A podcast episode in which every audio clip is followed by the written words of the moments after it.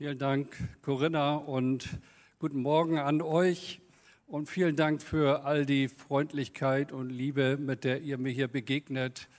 Einige fallen mir um den Hals und andere mit ausgestreckter Hand, aber nicht minder freundlich. Und äh, ja, man hat das Gefühl, man kommt ein Stück nach Hause. Auch wenn die Räume sich erweitert haben. Ja. Ich möchte, weil ich ja nur eine halbe Stunde habe, und leidenschaftlich gerne predige, auch lang predige. Ich habe gestern gerade noch eine Predigt von mir angeguckt, 47 Minuten, das dürfte ich heute nirgendwo mehr abliefern. Aber so war das früher. Ich habe euch einen Text mitgebracht und ein Thema. Das Thema heißt Einsamkeit, der unerwünschte Gast, so als Bild. Und ein Text aus Psalm 68, 5 bis 8. Den möchte ich gerne lesen. Da heißt es, singt Gott, lobt, singt seinem Namen macht Bahn dem, der einherfährt durch die Wüsten.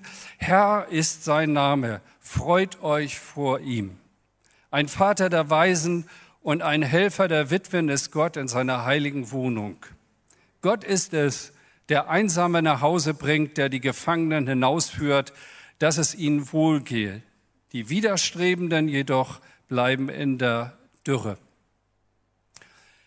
Ich glaube, ich habe noch nie explizit nur über Einsamkeit gesprochen, aber dieser Text, der hat mich so angesprochen, weil hier eigentlich vier Gruppen von Menschen genannt sind, die alle was mit diesem Thema zu tun haben, die dieses Phänomen Einsamkeit teilen miteinander. Da heißt das Vers 6, die Weisen, das heißt Kinder ohne Eltern oder Familien, betrifft also eher wahrscheinlich jüngere Menschen, dann Witwen und Witwer, also Menschen, denen der Ehepartner verloren gegangen ist oder einsame, ganz allgemein Menschen, die sich verlassen fühlen, die sich allein fühlen und dann noch eine Gruppe, die wir nicht so oft auf dem Schirm haben, die Gefangenen. Wer mal so im Gefängnis gewesen ist, da Seelsorge gemacht hat, der weiß, wie einsam das da äh, sein kann als Gefangener. Also Menschen, die isoliert und eingesperrt sind. Und sie alle teilen dieses Grundgefühl der Einsamkeit. Und ich möchte gern mit euch heute Morgen vier Fragen erörtern, ganz einfache Fragen an diesen Text oder an dieses Thema auch und mit euch ein paar Aspekte da teilen. Als erstes die Frage, was ist eigentlich Einsamkeit? Manche sagen ja, das ist ja was für Singles. Das könnte man vermuten, aber eigentlich ist das kein wirkliches Single-Thema. Das ist nur ein Aspekt davon. Ja? Einsam, wenn man jetzt das Wort anguckt, setzt sich zusammen aus ein und Samen. Und Sam kommt von Sem eigentlich im Herkunft aus dem Indogermanischen habe ich auch alles gelesen, angelesen und meint der Zustand. Also der Zustand ein und nicht gemein. Gemeinsam. Und wir kennen viele solcher Worte, wo dieses, also diese Endung angehängt ist. Der Zustand bieg Sam zum Beispiel. Ja, oder viele andere Worte. Also hier geht es um einen Zustand, wo man ein ist und nicht zusammen oder gemein. Ja, und wenn man so Erklärungssätze dazu liest, lese ich euch mal hier kurz zwei Sätze vor. Einsamkeit bedeutet soziale Isolation. Nicht die An- und Abwesenheit von anderen Menschen, sondern die subjektiv wahrgenommene fehl, fehlende Beachtung und Wertschätzung durch andere Menschen bestimmt die Einsamkeit. Also man kann in so einer Gemeinde sein, in so einem Gottesdienst und sich ganz einsam fühlen. Also ich will mal ein bisschen aus dem Nähkästchen plaudern. Leute, als Pastor, ja, denkst du, ja, du bist ja da gefragt und so viele Leute kommen auf dich zu und du hast so und so viele soziale Kontakte und man kann sich ganz alleine fühlen. Total alleine. Und auch die Bibel beschreibt ja solche Situationen, ja. Man hat zwar viele Menschen, viele reden auf einen ein, was man gar nicht hören will, aber trotzdem ist man vielleicht ganz einsam. Es, äh, manche unterscheiden auch zwischen Einsamkeit und Alleinsein. Andere benutzen das wieder als Synonym und sagen, Alleinsein ist das gleiche wie Einsamkeit. Alleinsein ist für mich mehr so der bewusste Rückzug. Wenn ich so joggen gehe im Stadtpark, so eine Stunde allein, dann will ich auch niemand treffen, dann will ich mit Gott reden und laufen und was für meine Physis tun und für meine Seele, ja. Oder wenn man sich mal zurückzieht, Corinna hat schon davon gesprochen, auch mit Gott allein sein, auch das zu genießen. Dietrich Bonhoeffer sprach von dem gemeinsamen Tag und dem einsamen Tag und meint damit eigentlich, obwohl er dieses Wort einsam benutzt, dann eher dieses Zurückgezogensein, wo ich mit Gott mal ganz bewusst auch Zeit alleine verbringe. Und das ist auch ganz wichtig. Einsamkeit, und da bleibe ich mal in diesem Bild, ist oft wie ein unerwünschter Gast. Weiß nicht, ob ihr solche Situationen kennt. Da sitzt du in einem Restaurant und redest mit jemandem, intensives Gespräch. Und da kommt einfach jemand und setzt sich dazu und labert los. Und den kannst du auch nicht richtig abschütteln, bis der dann merkt, oh, ich äh, störe vielleicht, ja, da musst du schon richtig deutlich und ich kann eigentlich deutlich werden. Ich kann das eigentlich zum Ausdruck bringen, aber wenn jemand das nicht merkt, dann sage ich, du mit deiner Wahrnehmung stimmt irgendwas nicht. Wieso muss ich jetzt erst so nachdrücklich werden? Ja? Einsamkeit ist wie ein Besucher, der einfach kommt, sich in unsere Wohnung setzt und ganz komische Stimmung verbreitet. Etwas mitbringt, was uns eher unangenehm ist. Traurigkeit zum Beispiel oder Angst oder auch Krankheitsrisiken. Wenn ihr das lest, die Zusammenhänge, Einsamkeit verursacht auch oft Krankheit, Gefühle des Versagens und vieles andere mehr. Nun ist es ja so, wir Menschen sind verschieden. Und wir erholen uns auch auf unterschiedliche Art und Weise. Manche fahren auf irgendein Event, das muss groß sein, da müssen viele Leute, möglichst eine Konferenz oder so etwas. Ich sag mal, wenn ich auf einer Konferenz bin, ein halber Tag, dann ist das Bedürfnis nach Gemeinschaft für mich für ein halbes Jahr gedeckt. Und da bin ich froh, dass ich ein Hotelzimmer habe, wo ich nicht noch einen nervigen Nachbarn habe, der schnarcht und der mich die ganze Zeit vielleicht auch noch beschäftigt mit seinen Themen. Also ich bin auch, auch introvertiert. Ich kann auch anders, aber der Job konditioniert einen ja auch. Ich brauche diese Zeit alleine. Und es ist gut, wenn wir das wahrnehmen auch, was ist ein Teil meiner Persönlichkeit? Der eine sagte mal zu mir, ich fahre auf einen Kongress, je mehr Leute, desto besser und dann komme ich erholt wieder. Der andere sagt zu mir, ich fahre auf eine einsame Insel, nehme Sechserpack Wasser mit und gucke die ganze Zeit auf die Nordsee. Und dann komme ich wieder und bin richtig erholt. So unterschiedlich ist das jetzt mal in den zwei Extremen. Und auch die Bibel greift das Thema an etlichen Stellen auf. Zum Beispiel gleich am Anfang, 1. Mose 2, es ist nicht gut, dass der Mensch allein ist. Das wird ja immer auf die Ehe ausgelegt und es ist ja auch der erste Kontext, aber ich glaube, das ist ein grundsätzliches anthropologisches Wort, also eins, was den Menschen beschreibt. Es ist nicht nur ein Wort für die Ehe. Es ist nicht gut, wenn der Mensch einsam ist, allein ist. Wir sind auf Beziehung hin geschaffen. Wir brauchen Begegnung mit Menschen. Wir brauchen Austausch mit Menschen. Psalm 25, wende dich zu mir, sagt der Psalmist, und sei mir gnädig, denn ich bin einsam. Hä? Ich denke, du glaubst an Gott. Wieso bist du denn einsam und beschreibst das auch noch in einem Psalm? Die Angst meines Herzens ist groß, führe mich aus meinen Nöten. Oder Psalm 35, Vers 12, sie vergelten mir Gutes mit Bösen. Und dann sagt er, vereinsamt ist meine Seele. Wie geht's dir heute Morgen? Kriegst du das mit, wie es deiner Seele geht? Hast du einen Zugang dazu? Oder Psalm 102, 7 und 8. Ich gleiche einem Vogel in der Wüste. Hier, ich mag ja immer gern diese bildhaften Vergleiche. Einer Eule in verlassenen Ruinen. Ich weiß nicht, wer von euch sich schon mal mit einer Eule verglichen hat. Aber hier, er benutzt das so und, und macht das deutlich, ja. Eine Eule in verlassenen Ruinen. Ganz alleine hockt er irgendwo Vogel mit seinen großen Augen und guckt da so hin und her. Ein Vogel in der Wüste.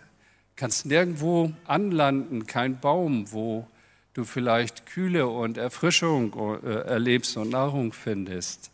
Nachts finde ich keinen Schlaf, ich bin wie ein einsamer Vogel auf dem Dach. Psalm 142 noch aus dem Alten Testament. Wohin ich auch schaue, da ist niemand, der sich um mich kümmert. Jede Zuflucht habe ich verloren. Keiner fragt nach mir.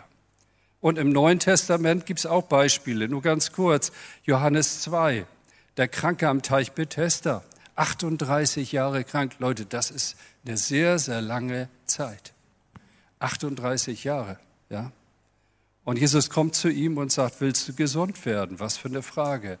Und was ist seine Antwort? Herr, ich habe keinen Menschen. Immer wieder kamen Leute zu diesem Wasser, da waren doch Leute, aber er war vereinsamt, er war alleine. Er hatte niemand, der ihm da geholfen hat. Ich habe keine, keinen Menschen. Wie viele Menschen würden das heute vielleicht in Hamburg sagen? Ich habe keinen Menschen, vielleicht auch in dieser Gemeinde. Ich bin zum Gottesdienst gegangen, aber einen Menschen, mit dem ich Dinge teilen kann, habe ich eigentlich nicht. Und auch wenn man Jesus anschaut, man höre und staune, kannte er Einsamkeit. Im Garten Gethsemane, als es dann wirklich um die Vorbereitung darum ging, ans Kreuz zu gehen, ja, da kommt er zu seinen Jüngern und wenn er sie mal wirklich brauchte, dann in diesem Moment wacht mit mir.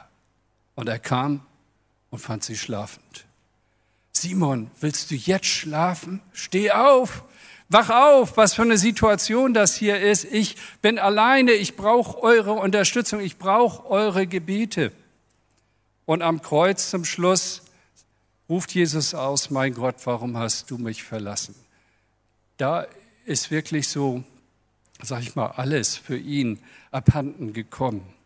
Und das führt mich zum zweiten Punkt. Einsamkeit, wer ist eigentlich davon betroffen? Einsamkeit ist eben kein ausschließliches Single-Thema. Ja? Und auch kein Corona-Thema, auch wenn wir das in der Zeit vielleicht alle mehr oder weniger deutlich erlebt haben. Wenn die Rate deutlich angestiegen ist und es ist auch kein Spezialthema für Leute, die mit Depressionen zu tun haben oder eine bestimmte Menschengruppe, ja, die erkrankt ist. Im Gegenteil, Einsamkeit ist ein großes Menschheitsthema. Und das ist mir im Zusammenhang mit diesen Vorbereitungen erst richtig deutlich geworden. Es ist unser aller Thema.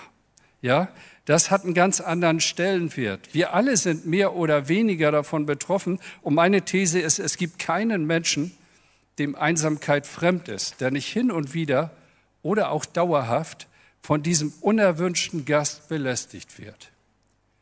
Manchmal ist es auch so, wenn man so gepredigt hat ne, und hat dann so richtig, sage ich mal, ja, eigentlich eine gute Predigt abgeliefert und geht nach Hause und dann kommt dieser Gast und klopft an die Tür. Ein Kollege von mir sprach immer vom Predigtkater. Also, wenn du zu viel getrunken hast, kriegst einen Kater, ja? Da besucht dich dann auch irgendwie ein Grundgefühl, was man loswerden will. So, und Predigtkarte heißt, auf einmal bist du auch ganz alleine und denkst, was hast du da bloß für einen Kram erzählt? Das war viel zu persönlich, ja. Da auf einmal hat man so das Gefühl, man hat viel zu viel von sich preisgegeben. Jeder, der mal so einen Dienst macht, der, der weiß auch, wovon ich rede. Die Statistik spricht auch eine eindeutige Sprache. Man hat also in Umfragen und Studien festgestellt, nur zwei Aussagen, das ist viel umfangreicher, Menschen zwischen 30 und 40 sind die einsamsten oder empfinden ihr Leben als am einsamsten. Und Menschen ab 66 bis 80 sind die am wenigsten einsam. Das fand ich bemerkenswert.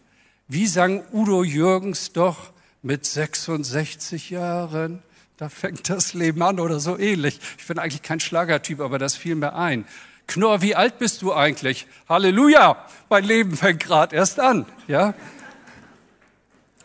Also das heißt, es ist nicht ein Thema, was nur die Älteren betrifft, sondern, sondern vor allen Dingen auch junge Leute. Ne? Eigentlich die, die am meisten zu tun haben.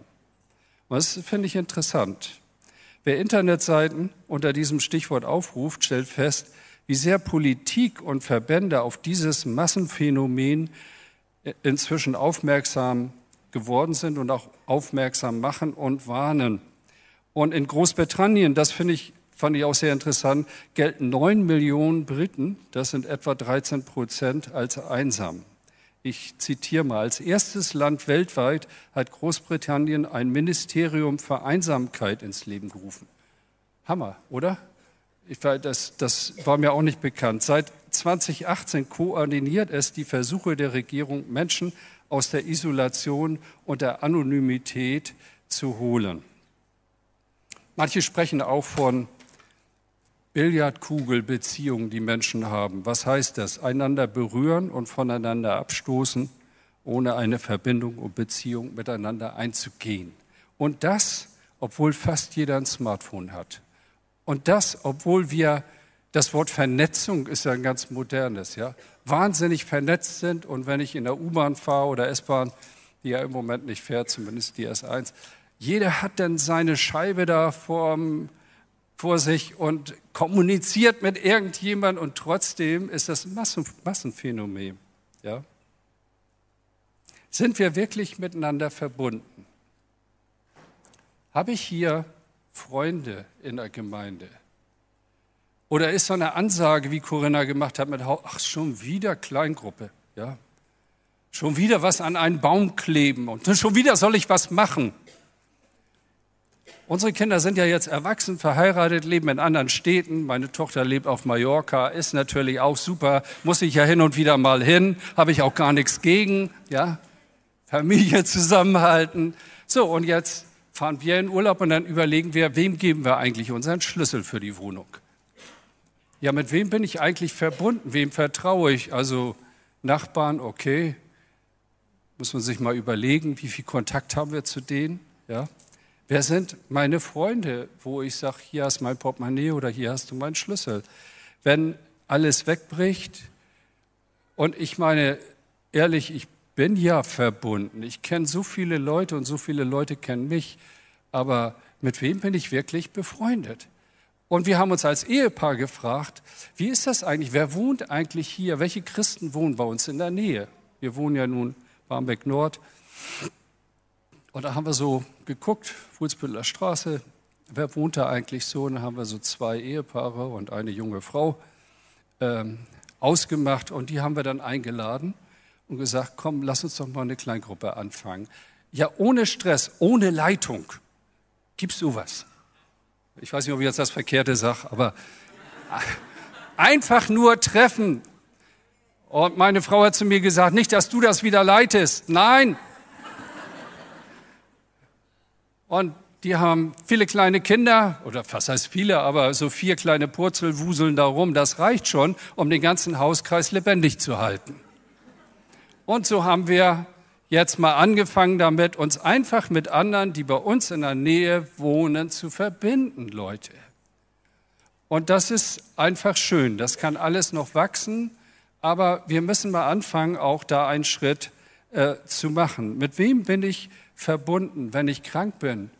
Wer kann mir Corona-mäßig, ja, Ihr habt da Tim, wir treffen uns ja auch hin und wieder mal. Darf ich mal erzählen, während Corona, wir kamen wieder aus dem Urlaub und alles war dicht. Wir mussten in Quarantäne. Ja, wer besorgt uns jetzt was zu essen? Tim hat sich angeboten. Er hat das nachher nicht machen müssen. Wir konnten, na, Edeka ja Lieferservice, ne? Kriegt man auch so hin. Aber das fand ich richtig gut, dass das nicht nur, ja, hin und wieder mal ein Treffen ist, sondern da denkt jemand mit und sagt, ich nehme Verantwortung auch und wir teilen das miteinander und wenn du mich brauchst, dann bin ich da. Das meine ich. Ja? Du bist nicht allein mit deiner Einsamkeit. Und wisst ihr, dieses Thema, das hört auch nie auf, auch wenn du verheiratet bist. Man kann auch in einer Ehe einsam sein. Das ist wie mit dem Thema Gewicht, das hört auch nie auf. Also auch einen 80-Jährigen beschäftigt das noch, da bin ich ganz sicher. Ich denke, für wen eigentlich und für was eigentlich? Ein bisschen mehr Bauch, okay, alles gut, ja. Aber nein, da wird er noch immer irgendwie rumgehungert und das bleibt bis zum Grab so. Es betrifft ältere und jüngere Männer und Frauen, Christen und Nichtchristen. Ich habe jetzt so ähm, ein, im Nachlass meines Vaters so einige äh, CDs und alte Festplatten überspielt und da mal reingeguckt und reingehört. Und da gab es so früher, früher, vielleicht Inge Traut weiß das auch noch, die Gospel Singers. Kennt ihr die noch? Es waren vier Brüder von der Bibelschule, die Gospelsänger, die haben da mit Gitarre so ganz flott gespielt. Also nicht solche Lieder, wie wir heute singen. Wenn du Jesus kennst, bist du nicht einsam, er erhält die Wacht auch in der Nacht und so weiter. Sowas hat man früher gesungen. Ähm, und ich habe gedacht, so der Titel, wenn du Jesus kennst, bist du nicht einsam mehr. Stimmt das eigentlich? Ja und nein, ihr Lieben. Auch wenn du Jesus kennst, kannst du dich gelegentlich oder auch in Zeitabschnitten einsam fühlen. Aber du bist nicht allein mit dieser Einsamkeit, das ist ein Menschheitsthema. Wir teilen das alle miteinander. Das zu der Frage, wer ist eigentlich davon betroffen? Du kannst heute hier rausgehen, geh schön essen irgendwo, was weiß ich, McDonald's, First Class Restaurant. Und dann gehst du nach Hause und dann bist du wieder da und der Gast ist wieder da, den du eigentlich gar nicht möchtest. Trotzdem ist kein Mensch dazu geschaffen und dazu berufen, allein durchs Leben zu gehen. Was sind Gründe für Einsamkeit? Also der eine große Grund, in dem wir uns alle befinden, in diesem gesellschaftlichen, kulturellen Raum, ist der Individualismus. Ja, also ich will das jetzt nicht da alleine hinschieben, aber Tim Keller zum Beispiel nennt das die Wende zum Ich. Wir erleben eine Wende, ich bin wichtig. Es geht um mich, um meine Verwirklichung und weniger um den anderen, um dieses Kollektive, um dieses Gemeinsame. Das ist uns durch den Individualismus ein Stück geraubt. Und er sagt sogar, ich zitiere mal aus seinem Buch, Individualismus in seiner radikalen Form führt zum Zerfall der gesellschaftlichen Bindung und er nennt das in die Hölle der Einsamkeit. Und da sind so viele Menschen, die fühlen sich einsam, dass man ein Ministerium einrichten muss dafür. Und dann können natürlich Ereignisse und Erfahrungen auch ursächlich sein. Also weise zu werden oder Witwer zu werden, das wählt man sich nicht aus. Das passiert. Das ist ein Ereignis. Und dann bist du 40 Jahre verheiratet oder auch nur 20 und auf einmal fehlt da jemand. Das sind Ereignisse, die man nicht aussucht. Krankheit, die einen isoliert. Auf einmal bist du auf dich geworfen. Oder auch, Leute, dass, dass es auch war, tiefgreifende Enttäuschung mit Menschen und auch mit Gemeinden. Ehrlich, manche Gemeinden haben mich richtig enttäuscht. Da muss ich drüber wegkommen, sonst macht mich das einsam. Manche Menschen haben mich wirklich tiefgreifend enttäuscht. Da muss ich drüber wegkommen, sonst zahle ich doppelt. Einmal den Schmerz der Erfahrung und zweitens dann die Phase der Einsamkeit, äh, weil ich ja so enttäuscht bin. Manchmal kann die Einsamkeit auch Gutes bewirken.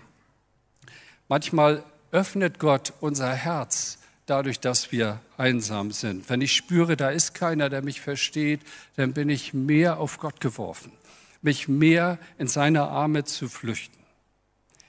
Ich hörte mal jemand in einer Predigt sagen, ich war mal Austauschschüler in den USA, habe so ein Auslandsjahr gemacht, war noch relativ jung und konnte noch nicht so gut Englisch sprechen. Bin ich in die USA und da waren viele Leute, aber ich fühlte mich ganz einmal. Niemand sprach meine Sprache.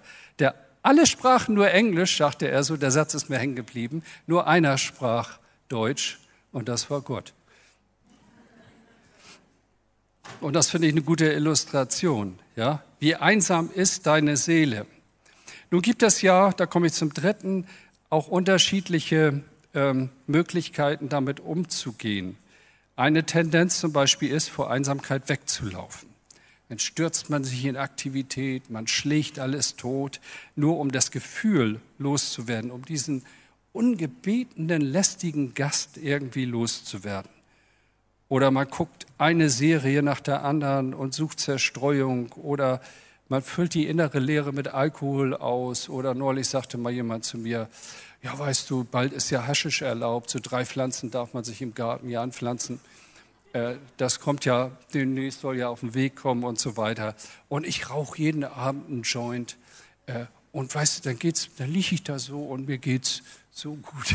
Die Einsamkeit ist verschwunden, ja, aber die kommt ja nächsten Morgen wieder, oder? Nachdem das alles dann irgendwie abklingt.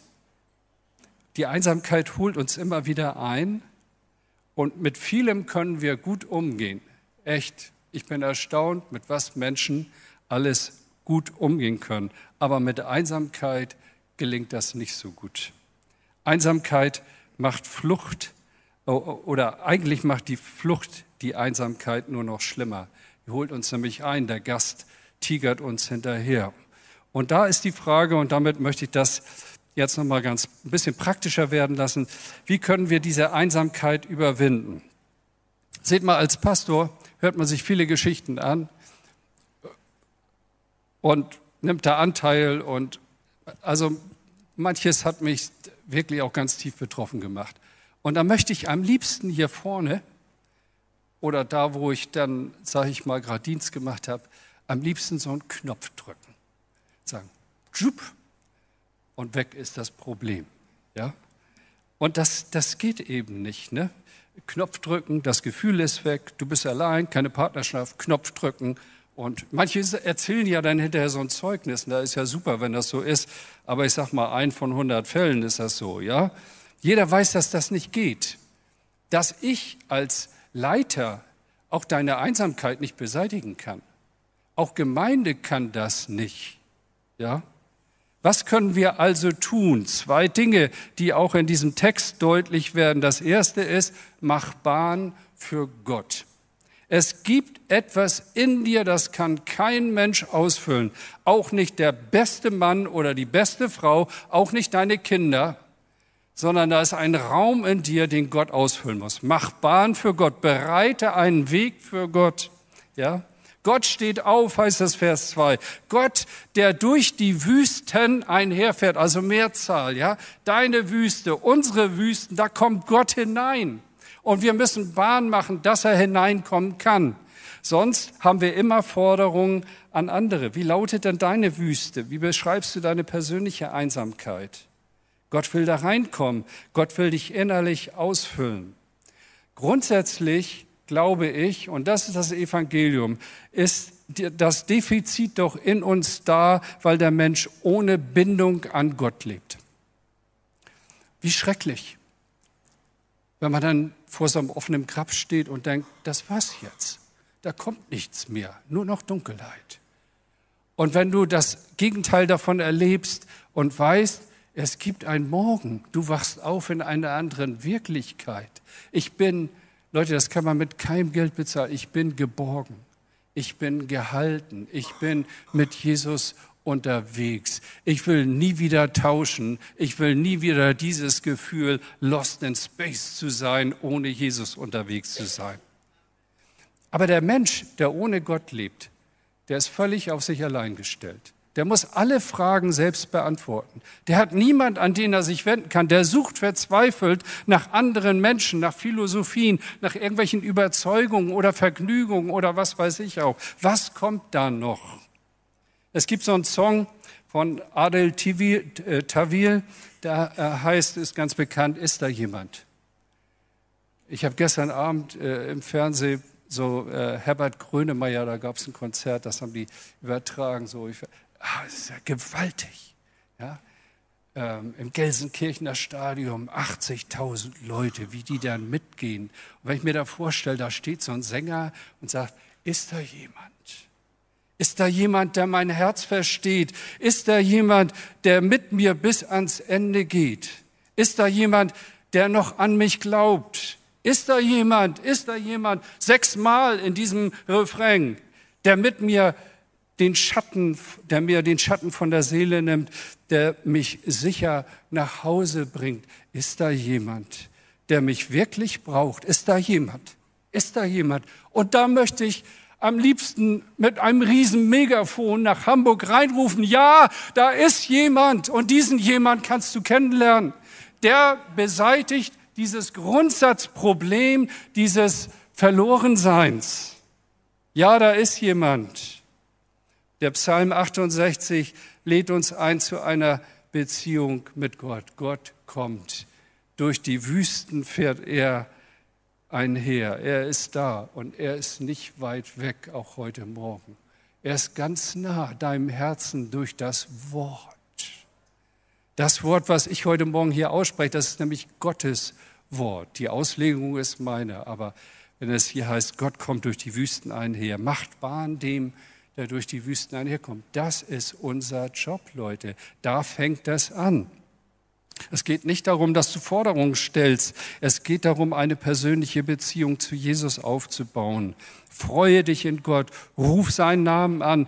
Das wird diesen Raum in dir ausfüllen. Und wir haben ja schon im ersten Teil gesungen und uns in der entsprechenden Weise auch geöffnet. Ja, da ist jemand, der dich sieht und versteht in deiner Einsamkeit. Und kein Mensch und keine Sache kann diesen Raum in dir ausfüllen. Kein Ehepartner, kein Job, keine Kinder und kein Mensch. Mach Bahn dem, der durch die Wüste einherzieht. Das ist das Erste. Und das Zweite sind so ganz praktische Aspekte. Und damit schließe ich ab, wie gut wir mit diesem ungebetenen Gast der Einsamkeit umgehen können.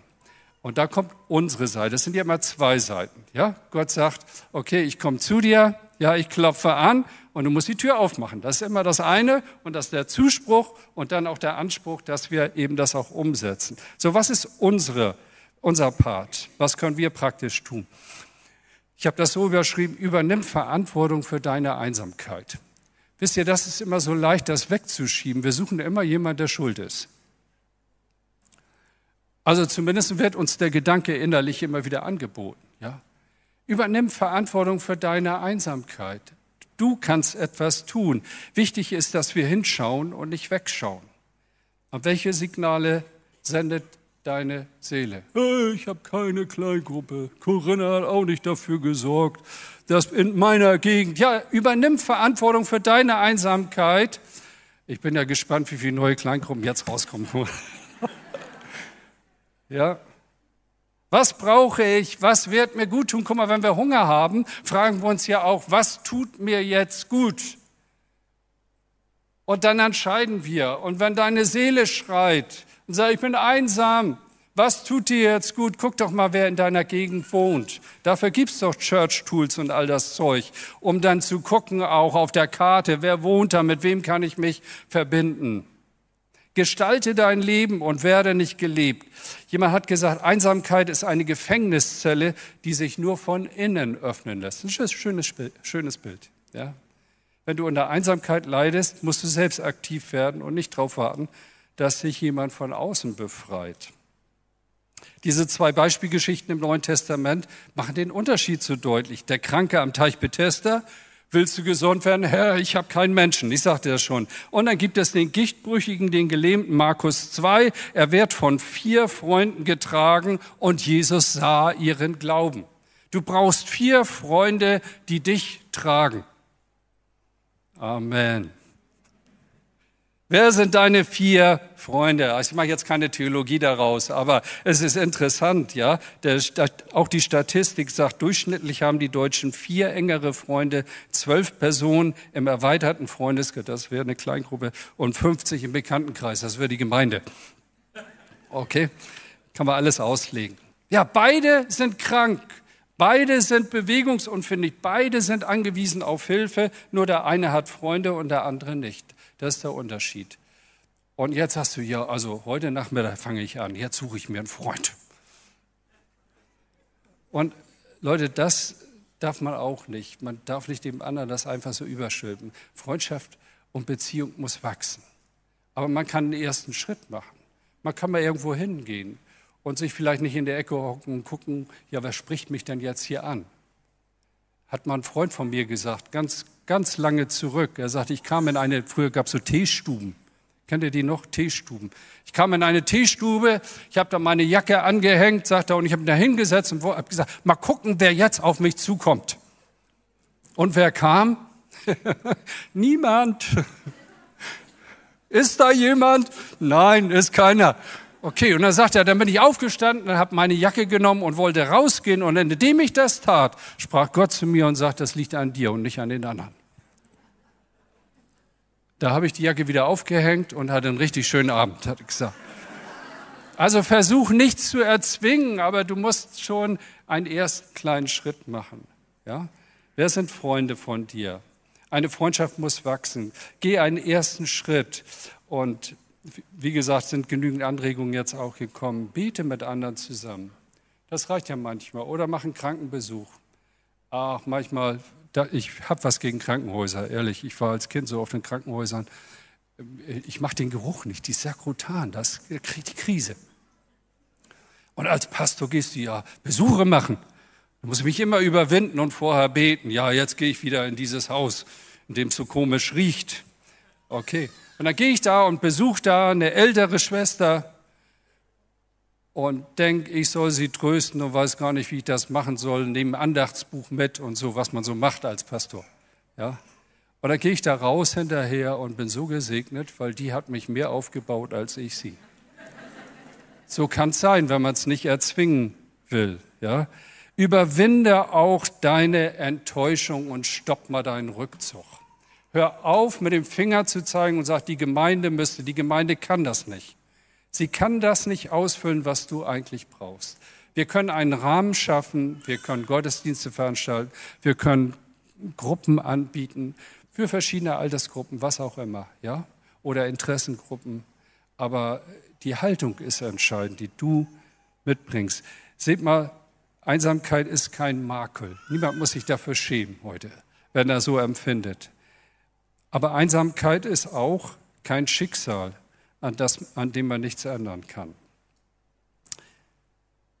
Gott ist ein Gott der Vaterlosen. Gott ist ein Gott, der Einsame nach Hause bringt. Ist das nicht eine Verheißung? Und da können wir jetzt aufspringen auf diesen Zug und sagen, Gott, wenn du Einsame nach Hause bringst, da ist Raum für dich. Ich, äh, es, ist, es gibt einen Platz. Äh, Gott hat ein Zuhause für uns. Niemand muss unabwendbar einsam bleiben. Ja, das ist die Grundlage. Aber mach du auch deine Schritte. Und ich wünsche euch viele gute Erfahrungen da. Ja, alles Gute, Gottes Segen für euch und für mich. Amen.